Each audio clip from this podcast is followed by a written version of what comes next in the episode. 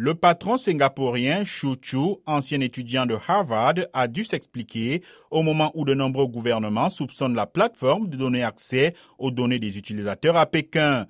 J'imagine que vous allez dire tout ce que vous pouvez aujourd'hui pour éviter ces résultats, a déclaré d'emblée Cathy McNorris Rogers, la présidente de la commission parlementaire de l'énergie et du commerce, qui a convoqué le dirigeant pour une audition. On ne vous croit pas, a-t-elle asséné, précisant que TikTok est redevable au Parti communiste chinois. Le gouvernement chinois ne possède pas et ne contrôle pas ByteDance, la compagnie fondatrice de TikTok.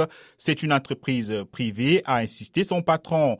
Je ne crois pas qu'il existe réellement un secteur privé en Chine, a répondu Cathy McNorris, évoquant la loi chinoise qui impose aux entreprises du pays de partager leurs données si Pékin le leur demande.